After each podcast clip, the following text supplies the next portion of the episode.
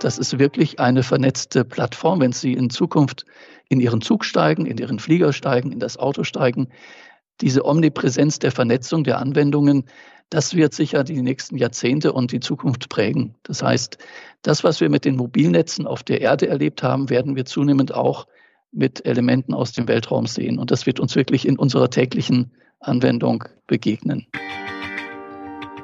Hallo zu Connect Live, dem Podcast von A1. In der heutigen Folge nehme ich euch mit ins Weltall. Milliarden von Menschen nutzen täglich, bewusst oder unbewusst, Technologien und Dienste aus dem Weltraum. Navigationssysteme, Wetterprognosen, Fernsehen, globale Kommunikation. Wir schauen uns in dieser Folge die Rolle der Digitalisierung im Weltraum an. New Space oder auch Space 4.0 genannt. Wie vernetzt ist unser Weltraum und wie spüren oder was bringt uns das in Ländern wie Österreich? Das werde ich heute mit meinen Gästen Hermann Ludwig Möller von der Europäischen Weltraumorganisation ESA und Gerald Lobe von der Erdefunkstelle Aflenz erkunden.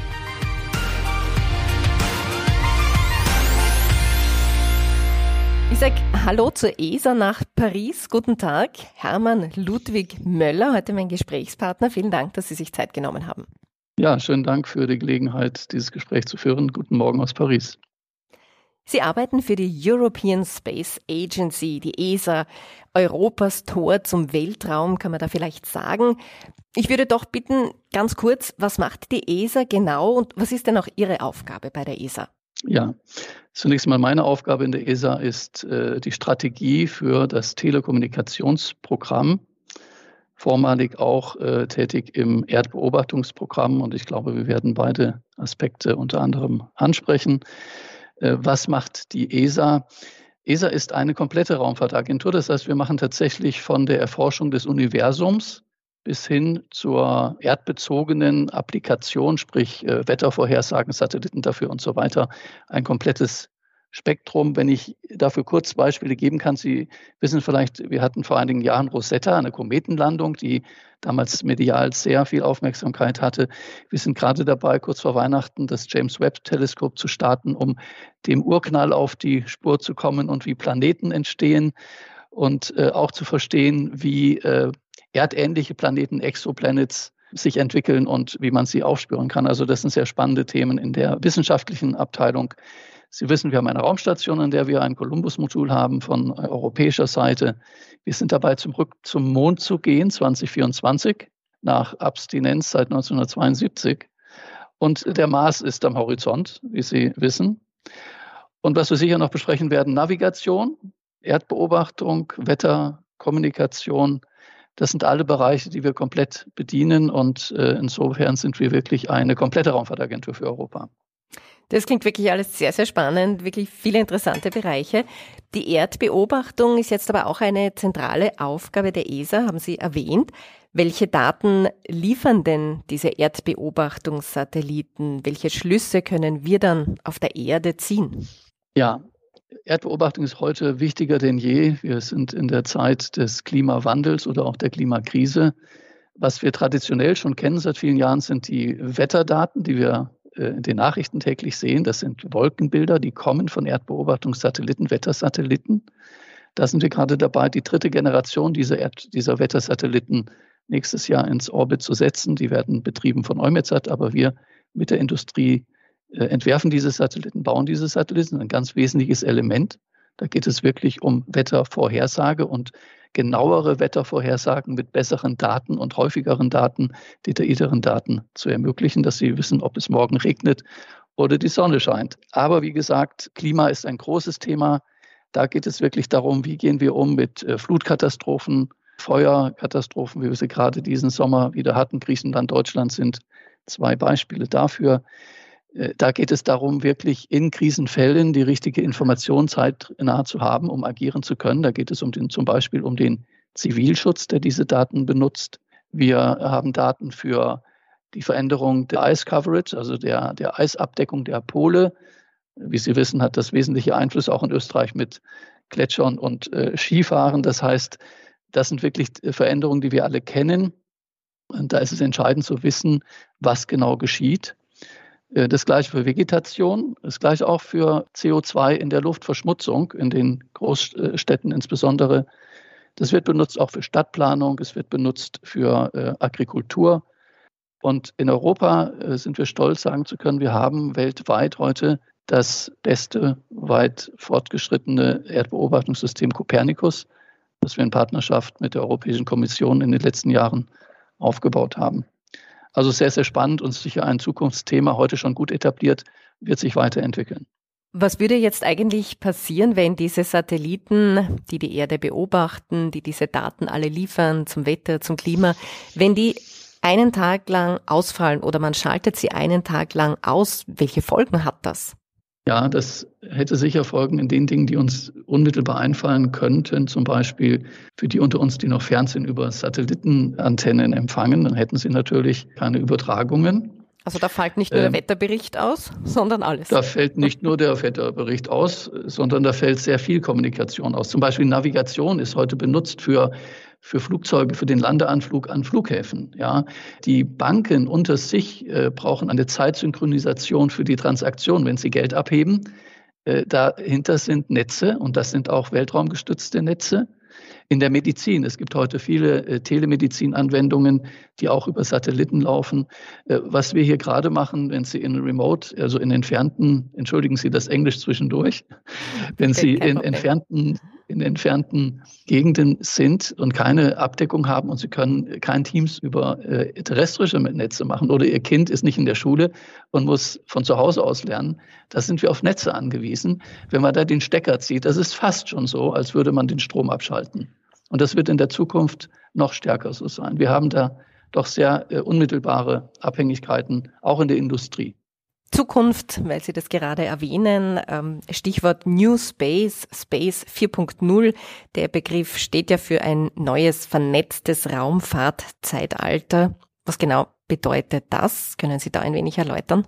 Ja, was wir heute sehen ist, wir haben bestehende Systeme für die Navigation, das ist Galileo in Europa, für die Erdbeobachtung, wie eben erwähnt, Copernicus. Wir sind im Moment dabei, ein ähnliches System für die Kommunikation aufzubauen. Und damit hätten wir erstmalig für Europa eine Infrastruktur, die wirklich Navigations- und Zeitdaten, Erdbeobachtungsdaten und Kommunikationsmöglichkeiten verbindet.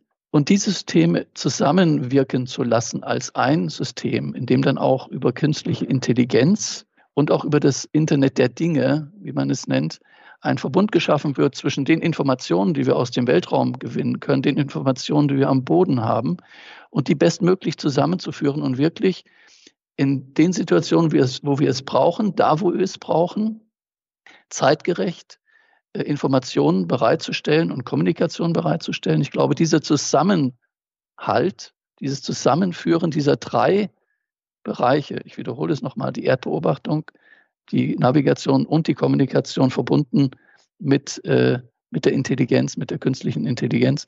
Das ist sicher ein wesentliches Thema. Ich würde das unter dem Begriff kognitive Systeme zusammenfassen. Und das ist sicher ein wesentlicher Punkt. Ich würde daneben stellen, die Suche nach dem Leben ist sicher für uns alle etwas, was uns immer inspirieren wird. Und das werden wir parallel zu den, sagen wir, erdennahen Themen äh, auch äh, weiterhin vorantreiben. Was sind denn da, weil Sie es auch erwähnt haben, IoT im Weltraum, was sind denn da Ihre persönlichen Favoriten? Was, was gefällt Ihnen da am besten oder was hat, was hat noch mehr Potenzial? Äh, heute sind wir alle daran gewöhnt, dass wir das Internet eigentlich omnipräsent haben. Wenn Sie schauen, wir kommunizieren heute über unsere Mobiltelefone. Ähm, das hätten wir uns vor 20 Jahren nicht träumen lassen, in welcher Art das Telefon zu einer Informationsplattform wird. Man dachte, ein Telefon sei zur, zur Kommunikation, zum Gespräch. Und heute, glaube ich, ist 80 Prozent der Nutzung wirklich über Daten und Anwendungen. Es gibt Leute, die sagen, auch die Autos der Zukunft sind keine Autos mehr, sondern das sind iPhones auf Rädern. Das heißt, das ist wirklich eine vernetzte Plattform. Wenn Sie in Zukunft in Ihren Zug steigen, in Ihren Flieger steigen, in das Auto steigen, diese Omnipräsenz der Vernetzung der Anwendungen, das wird sicher die nächsten Jahrzehnte und die Zukunft prägen. Das heißt, das, was wir mit den Mobilnetzen auf der Erde erlebt haben, werden wir zunehmend auch mit Elementen aus dem Weltraum sehen. Und das wird uns wirklich in unserer täglichen Anwendung äh, begegnen. Sie können ja schon kommunizieren mit einem Roboter am Mars. Wie werden denn, also nicht nur telefonieren, wie Herr und Frau Österreicher das so machen, äh, wie werden denn diese Signale gesendet? Wie schnell kommen die dann wieder bei uns an? Ja, da vielleicht eine ganz kleine Geschichte zu. Äh, Sie wissen, wir haben eine, eine Raumstation, die fliegt äh, mehrere hundert Kilometer über der Erde. Mhm. Das sind zurzeit wieder äh, europäische äh, Astronauten mit an Bord. Die kommunizieren ja auch mit der Erde. Das heißt, das ist das eine erste Herausforderung. Da geht es natürlich auch um lebenswichtige Systeme. Und da gibt es eine Anbindung. Da haben wir gerade kürzlich, äh, ich würde mal sagen, einen Inter Internetanschluss gelegt, einen breitbandigeren, der vergleichbar ist zu dem, was Sie zu Hause haben. Das ist im Weltraum nicht selbstverständlich. Also heutzutage kann ein Astronaut äh, von dem Columbus-Modul der ESA äh, mit seiner Familie und mit dem Boden kommunizieren für wissenschaftliche Anwendungen, aber auch wirklich für die Kommunikation und äh, verbunden bleiben mit der Erde. Das Gleiche möchten wir natürlich dann auch, wenn wir in den nächsten Jahren zum Mond gehen, ermöglichen. Da haben wir eine dedizierte Entwicklung zurzeit, die wir anschieben, die nennt sich Moonlight. Da geht es wirklich darum, am Mond eine Kommunikationsmöglichkeit zu geben. Das muss man sich so vorstellen, dass um den Mond herum dann Satelliten positioniert sind und ein Astronaut am Boden über ein Relais, wie wir es nennen, eine Zwischenschaltung, dann mit, dem, mit der Erde zurück kommunizieren kann. Wenn wir dann vom Mond sprechen, geht es wirklich um äh, Sekunden. Da hat man eine kleine Verzögerung, weil der ist nicht direkt vor der Tür. Und wenn wir zum Mars gehen, dann sind das nicht mehr Sekunden, sondern dann sind es Minuten. Und wenn Sie da einen Roboter betreiben, dann ist das so, als wenn Ihr Kind äh, ein Auto mit Fernsteuerung betreibt und einen Befehl abgibt, aber erst äh, Minuten später das Auto reagiert. Das heißt, Sie müssen eine Planung haben, die das berücksichtigt. Das heißt, neben der Kommunikation selbst geht es wirklich darum, das dann auch so zu steuern, dass diese Zeitverzögerung berücksichtigt ist. Sie brauchen also Autonomie neben der Kommunikation. Bleiben wir vielleicht gleich im Weltraum. Ich ziehe jetzt einfach meine Abschlussfrage vor, weil es gerade passt. Wir reden vom Mond, wir reden vom Mars ganz aktuell oder sehr aktuell ist auch das Thema Weltraumtourismus. Da hat es ja ein richtiges All-Battle gegeben. Welcher Milliardär fliegt als erster ins, ins, ins All? Wie stehen Sie eigentlich dazu zu diesem Thema? Wie schaut da die Zukunft aus in diesem Bereich? Das sollte man vielleicht einen Schritt zurückgehen und wirklich schauen, und uns in die Zukunft projizieren. Es gibt heute Vorhersagen. Äh, wir waren gerade in Dubai in einer, in dem weltgrößten Kongress für, für diese Thematik, Weltraumthematik. Da spricht man dann von, davon, dass man 2117 eine Marsbasis, eine bewohnte Marsbasis hat. Jetzt können Sie sich vorstellen, zwischen heute und dieser Marsbasis wird es eine Entwicklung geben, die auch diesen Tourismus und auch verfügbare Reisefähigkeiten im Weltraum entwickeln wird, so wie wir heute mit den Flugzeugen um die Erde fliegen wird sich das auch im Weltraum entwickeln. Das sind andere Zeitachsen. Es ist sicher heute etwas, was sehr kommerziell getrieben ist. Wenn Sie äh, schauen, was Elon Musk und SpaceX und andere machen. Aber das wird sicher ein Teil unserer Zukunft sein, ohne Frage. Aber ich würde da wirklich noch anfügen, das ist heute äh, auf der kommerziellen Seite getrieben. Es ist nicht etwas, was bei uns an erster Stelle steht. Heute steht bei uns an erster Stelle, was kann der Weltraum, was kann auch die ESA für die Erde machen.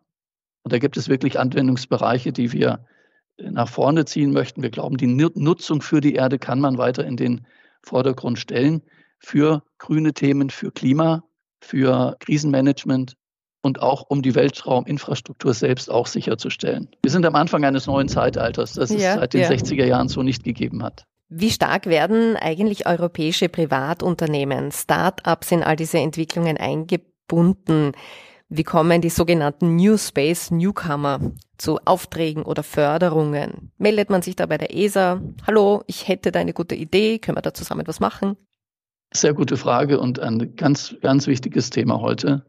Äh, wir haben in der ESA schon in den vergangenen Jahren, was wir äh, Business Incubation Centers nennen, also wirkliche Inkubationszentren aufgebaut, europaweit, in allen Mitgliedstaaten im Wesentlichen, auch mehrere.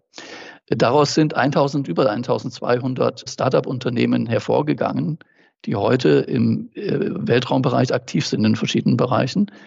Und heute sind wir dabei dazu, ein neues Programm aufzustellen, das nennt sich Scale Up, wo man wirklich hilft, sozusagen demjenigen, der aus, dem, aus der Grundschule kommt und das Abitur machen möchte oder vielleicht dann wirklich auch im Berufsleben, in der Wirtschaft anzubieten im größeren Rahmen, auch da weiterhin zu unterstützen. Das ist wirklich äh, der nächste Schritt. Wir arbeiten auch schon mit Start-up-Unternehmen zusammen. Äh, da gibt es einige Missionen, zum Beispiel in der Weltraumsicherheit, wo wir unterstützend sind, aber auch in der Erdbeobachtung, auch in der Telekommunikation. Aber das wird sicher etwas sein, was in den nächsten Jahren stark, stark wachsen wird und wo auch der unternehmerische Geist Europas gefragt ist und auch eine gewisse Risikobereitschaft Europas gefragt sein wird, um das mitzutragen und da neue Felder zu eröffnen, auch mit neuen Ansätzen, industriellen Ansätzen.